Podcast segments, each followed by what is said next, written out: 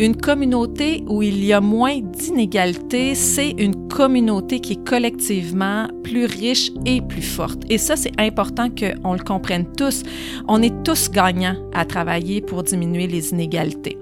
Euh, puis quand on regarde au niveau des euh, inégalités en santé, ça amène des coûts très importants au niveau humain, au niveau économique pour la société et ce pour tout le monde. Chaque année, la Fondation de l'Université Laval met en lumière des diplômés qui se démarquent par leur contribution exceptionnelle à leur profession et à l'université. Ils sont les remarquables. À travers une série d'entretiens, découvrez des diplômés de l'Université Laval aux parcours inspirants. Ces capsules sont une présentation de La Personnel, assureur de groupes auto, habitation et entreprise. Bonjour et bienvenue. Mon nom est Jean-Sébastien Sirois, diplômé en communication publique et maintenant conseiller en communication à la Fondation de l'Université Laval. j'ai le plaisir aujourd'hui de m'entretenir avec Emmanuel Caro, lauréate du prix Jeune diplômé 2023. Avant d'amorcer l'entretien, laissez-moi vous présenter quelques faits saillants de son impressionnant parcours.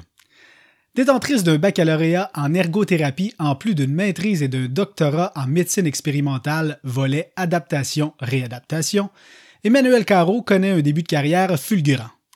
Après des études supérieures marquées par l'obtention de bourses prestigieuses, Madame Caro est nommée en 2013 professeure adjointe au département de réadaptation de la Faculté de médecine de l'Université Laval, en plus d'être nommée directrice scientifique du réseau de collaboration sur les pratiques interprofessionnelles et représentante du Québec au sein du consortium pan-canadien pour l'interprofessionnalisme en santé, et ce avant l'âge de 30 ans.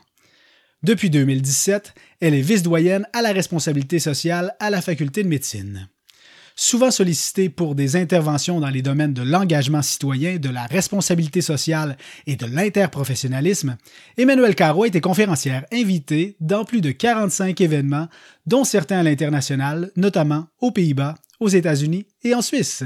Emmanuel Caro, bonjour. bonjour Jean-Sébastien. Nous avons convenu avant l'entretien de nous interpeller par notre prénom. Alors, Emmanuel, vous êtes officiellement lauréate du prix Jeune diplômé de l'Université Laval 2023. Toutes mes félicitations. Qu'est-ce que ça vous fait de recevoir ce prix? Euh, ben, tout d'abord, je, suis vraiment euh, très émue, euh, très reconnaissante de me retrouver, en fait, parmi des lauréats et des lauréates là, qui ont accompli tant de réalisations impressionnantes. Là. C'est une belle reconnaissance pour mon propre parcours, mes contributions, là, malgré que, qu'elles, peuvent être un peu atypiques avec des intérêts très variés. recevoir ce prix-là, c'est un peu comme si on me disait, sais, bravo, tu as fait des bons choix continue, euh, tu as fait une différence, puis ça, ben, euh, c'est inestimable comme, euh, comme validation. Revenons d'abord sur votre formation, si vous le voulez bien, Emmanuel. Quel souvenir gardez-vous de vos études à l'Université Laval? Euh, je dirais que c'est un parcours marqué euh, beaucoup par la, par la découverte. Euh, tu sais, au cégep, là, je savais pas euh, vraiment où je voulais aller. Là, j'avais vraiment plein d'intérêts, un intérêt vers la, création, la créativité, les arts, mais j'aimais beaucoup les sciences de la santé aussi, un, intérêt envers le développement humain. J'adorais le design, l'architecture. Bref, j'avais aucune idée où j'allais. Puis je me souviens au cégep, j'ai ouvert par hasard le cahier, le fameux cahier où on présente tous les programmes. Puis par hasard, j'ai pointé un programme, puis c'est tombé sur ergothérapie. Euh, et là, c'est drôle parce que j'ai fait une belle découverte où cette, euh, cette discipline-là alliait en fait beaucoup de mes intérêts euh, que j'ai nommés justement précédemment. donc, je me suis inscrite. donc, encore une fois, ça a été justement la découverte quand je suis arrivée à l'université, découverte à travers des cours obligatoires, mais aussi à option, le contact avec les autres étudiants. Puis je dirais, si je me ramène à, mes années universitaires, ce dont je me souviens beaucoup, c'est toute cette, communauté-là euh, d'étudiants, d'étudiantes qui partagent les mêmes intérêts. Euh, ça a débouché vraiment sur des belles amitiés solides, des amitiés qui sont encore vivantes maintenant. donc je dirais, c'est ça qui m'a marqué le plus de mon parcours universitaire. Vous me disiez dans une conversation antérieure, Emmanuel, que la poursuite de vos études de maîtrise et doctorat en recherche n'était pas nécessairement planifiée, mais plutôt le fruit d'occasions qui se sont présentées que vous avez saisies. Racontez-nous un peu ce qui vous a incité à poursuivre vos études universitaires. Oui, ben moi, c'est drôle, hein, le monde de la recherche ne m'intéressait pas, mais pas du tout. Là. Euh, je, j'avais vraiment la conception euh, erronée là, que la recherche, c'est euh, une personne tu sais, très méthodique, très appliquée, seule dans son laboratoire, puis ça, ben, c'est clairement pas moi. Et, mais, mais bon, après mon baccalauréat, il y a des opportunités qui se sont présentées pour que je continue à la maîtrise, puis après au doctorat. puis c'était des opportunités vraiment liées à des projets de recherche, mais qui étaient très, très appliqués là, sur le terrain, là, dans le domaine de la santé, euh, des, des, choses vraiment très concrètes pour soutenir les professionnels de la santé à offrir des meilleurs soins. Et là, vraiment, j'ai découvert tout un monde où la recherche peut être vraiment très participative. Euh, euh, où euh, les objectifs peuvent être vraiment d'améliorer les choses, changer les choses. Puis je me suis dit, ben pourquoi pas? Euh, puis après coup, je vois que cette formation-là euh, en recherche euh, m'a aidé vraiment à acquérir plein de compétences, d'avoir plein d'outils variés qui me permet là, de, les utiliser maintenant dans un vraiment un vaste champ d'action, tant dans mon travail comme gestionnaire que dans les projets que je veux mener ou même mes, mes, mes implications sociales. donc, ça a été une belle découverte. Emmanuel, dès le dépôt de votre thèse de doctorat, vous étiez nommé professeur adjointe au département de réadaptation de la faculté de médecine de l'Université Laval. Au fil des ans, vous avez mené plusieurs projets de recherche et obtenu d'importantes subventions, mais vous avez aussi été investi dans l'enseignement. Vous avez notamment enseigné dans cinq programmes différents sur les thématiques de la collaboration interprofessionnelle, des enjeux socioculturels et du leadership. Qu'est-ce qui vous a incité à mener ce type de carrière en tant que professeur à l'Université Laval? En général, je me rends compte que la carrière d'un professeur d'université, c'est vraiment euh, méconnu là, du grand public. Euh, oui, c'est une carrière qui est, qui est ponctuée euh, par l'enseignement dans les cours, mais être professeur d'université, c'est aussi encadrer pendant plusieurs années des étudiants, des étudiantes qui font des maîtrises, des doctorats. C'est de mener nous-mêmes plein de projets de recherche variés. Puis pour ça, ben, faut aller chercher des sous, faut avoir des subventions, faut créer des partenariats, gérer des équipes de recherche, communiquer nos résultats à différentes personnes. Et, puis à ça s'ajoute tout plein d'implications pour faire avancer euh, notre domaine. Je dirais en fait aussi qu'il y a euh, autant de profils différents que de professeurs. Et c'est ça qui m'a allumé, moi, dans ce travail-là. Comme je le disais tantôt, j'ai plein d'intérêts. J'adore aussi le contact avec l'étudiant. Je trouve qu'il n'y a rien de plus valorisant que de contribuer à l'épanouissement professionnel, personnel là, de, de, des apprenants puis des apprenantes. Mais j'aime aussi contribuer à des projets porteurs euh, qui contribuent à changer les choses, des projets au niveau euh, sociétal puis, euh, je me rends compte que la carrière de professeur me permet vraiment de faire tout ça. C'est jamais pareil. Il y a plein de beaux défis. puis, on, peut vraiment s'investir à différents niveaux dans différents projets. Puis, moi, c'est ça qui m'allume jour après jour à, à, à faire ce que je fais finalement. Vous occupez maintenant les fonctions de vice-doyenne au développement professionnel, à la pédagogie et à la responsabilité sociale. Emmanuel, expliquez-nous un peu votre rôle au sein de la faculté de médecine. Ben, être euh, vice-doyenne, c'est une fonction un peu plus administrative hein, de, de, de, la fonction de, de professeur d'université. Euh, on agit davantage là, au niveau de la gestion, de la gouvernance d'une faculté. Euh, c'est un peu, si je fais un parallèle, un peu comme un ministre ou un sous-ministre, je vais le dire comme ça. Euh, puis dans ce rôle-là, moi, comme, euh, comme vice-doyenne à la faculté de médecine, ben, j'essaie d'inspirer beaucoup une vision qui est porteuse en lien avec le développement professionnel, la pédagogie et la responsabilité sociale. Fait que, tu sais, j'essaie euh, de, de, de travailler à ce qu'en tant que faculté, on prenne des meilleures décisions en gardant en tête là, différents enjeux, différents concepts, euh, par exemple l'équité, euh, le respect de la diversité, la justice sociale, le respect du climat, de l'environnement, la santé durable, donc c'est très varié. Je m'efforce aussi quotidiennement à ce qu'on travaille tout le monde ensemble, donc la communauté facultaire, euh, les profs, les enseignants, euh, le personnel administratif, euh, à ce qu'on travaille efficacement vers un but commun qui est plus large que juste donner des cours ou faire de la recherche. En fait, notre, notre objectif, c'est vraiment de contribuer à la santé et au bien-être des communautés, des personnes. donc, comment une faculté de médecine, par l'enseignement, par la recherche, peut contribuer à ça. Donc, mon rôle, c'est vraiment euh, euh, d'amener un certain leadership à ce niveau-là. Emmanuel, vous vous intéressez à la responsabilité sociale en santé.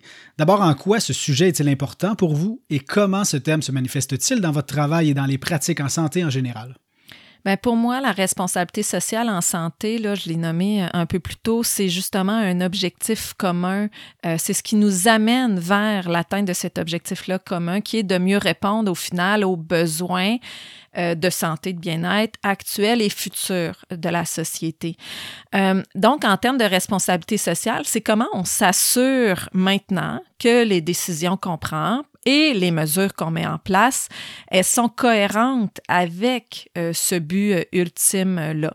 Donc, bien sûr, quand on parle de soins, de services de santé, c'est sûr qu'il faut qu'on soit compétent, il faut qu'on on, soit des cliniciens qui sont compétents, qui ont une variété de connaissances et d'expertise. Mais au-delà de ça, euh, c'est important de former des professionnels de la santé puis de faire de la recherche pour s'assurer que les soins et les services demeurent euh, pertinents pour tous euh, et demeurent aussi équitables. Équitables qu'on soit, qu'on habite en ville ou qu'on habite en région ou même euh, en milieu éloigné dans le Grand Nord du Québec, euh, qu'elle soit équitable et que je bénéficie de bons soins et services, euh, même si j'habite dans une communauté autochtone, que j'ai un statut de réfugié ou que j'ai un parcours de vie qui m'amène à vivre plus de vulnérabilité ou de marginalisation. La responsabilité sociale en santé, c'est aussi de s'assurer qu'on va vraiment tirer le meilleur de l'ensemble des humains qui forment euh, la main-d'œuvre en santé. Donc, euh, de quelle manière les professionnels de la santé vont collaborer ensemble pour offrir des soins de meilleure qualité. Et là, ben, quand on arrive à la notion de qualité, oui, je le disais tantôt, il y a euh, le, le, bon soin pour répondre à la bonne condition de santé, mais ça implique alors une compréhension vraiment fine et réelle des besoins de santé euh, qui peuvent être vraiment différents d'une communauté à l'autre ou d'un milieu à l'autre, même au Québec ou ailleurs dans le monde. Et ça, ben, c'est une grande partie de mon travail. Euh, comme vice-doyenne par rapport à la responsabilité sociale, c'est euh, de au sein d'une faculté de médecine, là où notre champ d'action est de former les futurs professionnels de la santé, euh, puis de faire de la recherche en ce sens-là, euh, comment on peut soutenir des partenariats, comment on encourage l'engagement citoyen, l'apport de patients partenaires, le travail avec les communautés pour s'assurer que ce qu'on donne comme formation, s'assurer que la recherche qu'on mène est vraiment en phase, et vraiment cohérente avec les besoins des gens qu'on doit servir en bout de ligne. Pour moi, la responsabilité sociale, c'est aussi une manière de démocratiser une faculté de médecine. Hein. Donc, on n'est pas dans une grande tour d'ivoire euh, bien séparée de la réalité. Euh, on veut vraiment qu'une faculté de médecine soit un, leader euh, social vers la santé et le bien-être durable. En ce qui concerne l'engagement citoyen et les partenariats avec les communautés, euh, vous êtes impliqué au sein du conseil d'administration de Centraide Québec, Chaudière-Appalaches et Bas-Saint-Laurent. Vous êtes d'ailleurs la présidente du comité sur l'impact social et vous avez contribué à participer en fait à la rédaction d'un ouvrage qu'ils ont publié et qui s'intitule Du plomb dans les ailes, avis sur les inégalités sociales.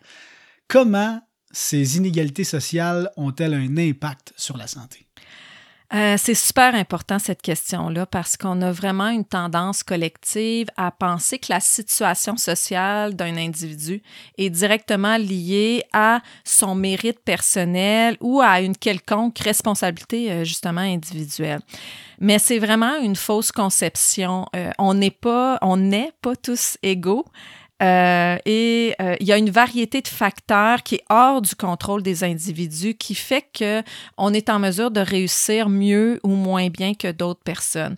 Euh, je, je, prends souvent, par exemple, l'image de la course on arrive tous à une même ligne d'arrivée, mais chacun de nous, on part pas au même niveau dans la ligne de départ. Donc, pour certains individus, ils vont devoir courir beaucoup plus fort, travailler beaucoup plus fort pour euh, reprendre le retard, euh, pour arriver au même moment ou même euh, gagner la course. Et, et, les inégalités sociales, c'est ça.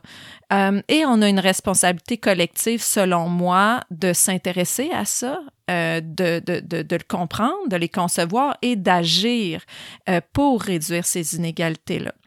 Une communauté où il y a moins d'inégalités, c'est une communauté qui est collectivement plus riche et plus forte. Et ça, c'est important qu'on le comprenne tous.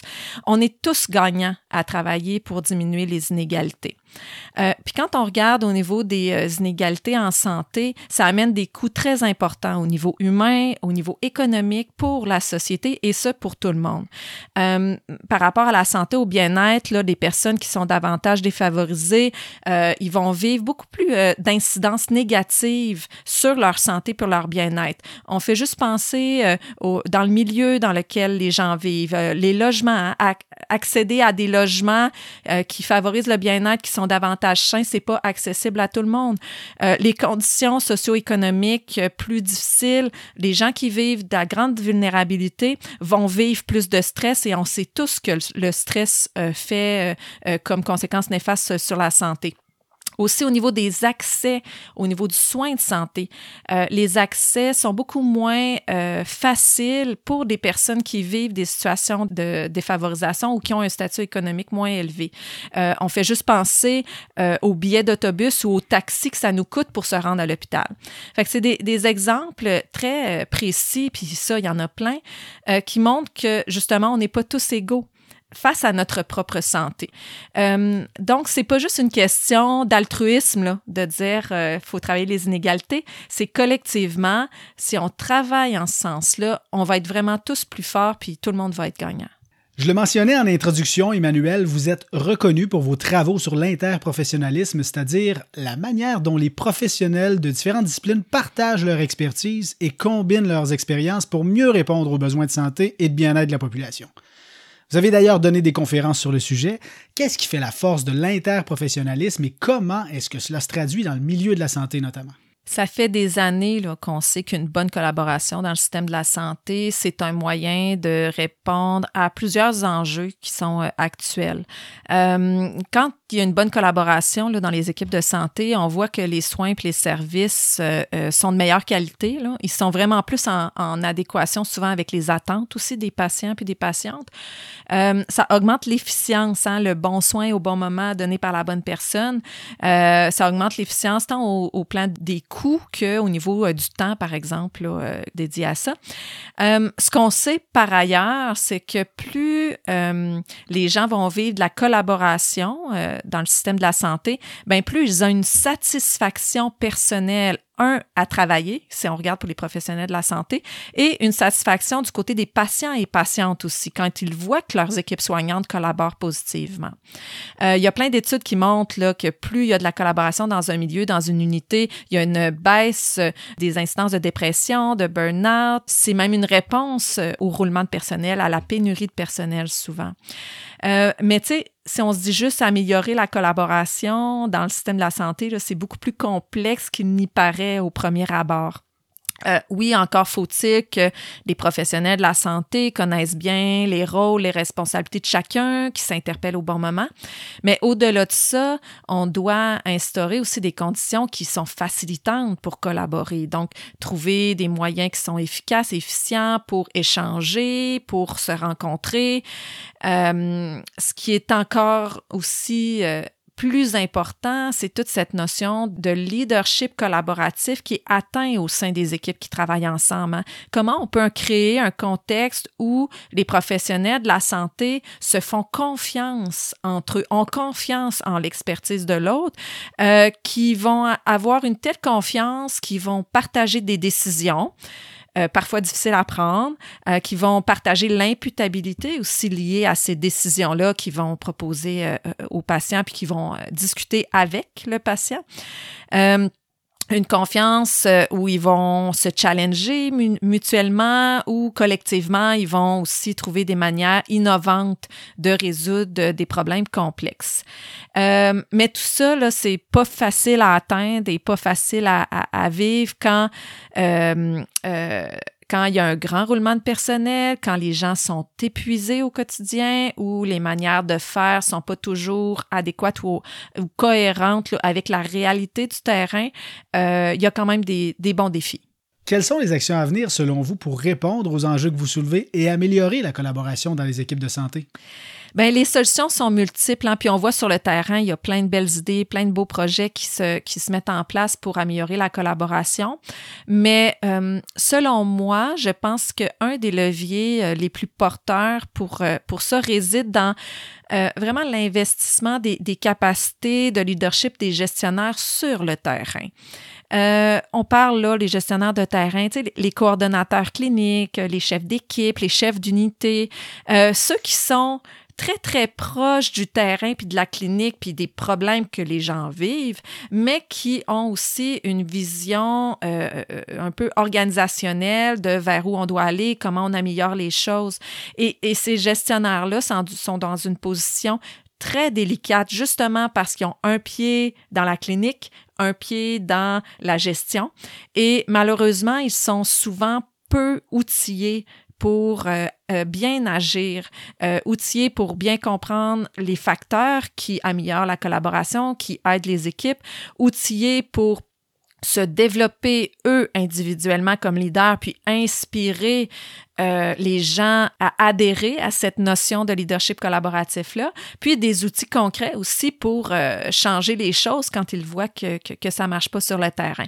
Donc, vraiment euh, investir dans l'autonomie que les équipes cliniques peuvent avoir, bien soutenues par un gestionnaire qui est davantage un, un mentor, un accompagnant, un leader, un coach. je pense que ça serait gagnant pour du moins se poser les bonnes questions, réfléchir à à, des solutions porteuses, innovantes euh, et qui sont pérennes. Vous avez plusieurs projets et réalisations à votre actif, Emmanuel. Laquelle ou lesquels vous rendent le plus fier jusqu'ici? Honnêtement, j'ai de la difficulté à identifier euh, un projet ou une réalisation euh, dont je suis le plus fier. Euh, quand je réfléchis à cette question-là, en fait, c'est comme plusieurs instants qui me viennent en tête, des instants où à travers ces projets-là, à travers ces réalisations-là, j'ai remarqué qu'il se passait quelque chose, quelque chose collectivement où on a eu du plaisir à travailler ensemble, où j'ai vu que mon apport, mon leadership, euh, mon animation, ma coordination amenait vraiment des gens à avoir envie eux-mêmes de contribuer, euh, que je les voyais vouloir se dépasser, euh, que je voyais du pétillement dans les yeux, puis vraiment dans l'ensemble des projets qu'on a menés, que ça soit au sein de la faculté de médecine, que ça soit au sein euh, du comité d'impact social de Centraide ou dans mes projets de recherche. Euh, c'est vraiment cet instant-là où il se passe quelque chose collectivement, puis que j'ai réussi euh, par un, un, apport qui est le mien, justement, mettre en contribution mes forces, mes expertises, mes connaissances, à créer quelque chose, un mouvement collectif. Euh, puis euh, c'est vraiment ça, en fait, qui me rend extrêmement fière là, euh, quand je regarde derrière moi le, le parcours réalisé. En terminant, Emmanuel, qu'est-ce qu'on peut vous souhaiter pour la suite? Ouf, ça c'est la question. Euh, en fait, euh, euh, vous avez vu dans mon parcours, j'ai des intérêts variés, puis vraiment une volonté de, de, contribution importante. Fait que je pense que ce qu'on peut me souhaiter pour le futur, c'est de continuer à, avoir sur mon chemin des projets qui m'allument, des projets porteurs, puis qui, qui, vont m'amener, oui, des nouveaux défis, peut-être ailleurs, peut-être à une place que j'ai vraiment pas prévue. c'est ça qui fait que pour moi, j'ai l'impression d'avancer. Donc, euh, je pense que si j'avais une petite euh, lampe euh, avec un génie, j'aurais tendance à, me souhaiter plein encore de belles découvertes et, de beaux projets variés pour le futur. C'est ce qui termine notre entretien, Emmanuel. Bravo pour votre extraordinaire parcours jusqu'ici. Je vous souhaite encore beaucoup de projets stimulants et gratifiants. Merci infiniment du temps que vous nous avez consacré aujourd'hui et encore une fois, félicitations pour le prix Jeune diplômé de l'Université Laval que vous venez de recevoir. Ben, un grand merci, euh, Jean-Sébastien. Ça, a été un plaisir pour moi de, discuter euh, quelques minutes euh, par rapport à, à mon parcours. Merci. Cet entretien avec Emmanuel Caro, lauréate du prix Jeune diplômé, a été réalisé le 16 février 2023 dans le cadre de la reconnaissance Les Remarquables de l'Université Laval.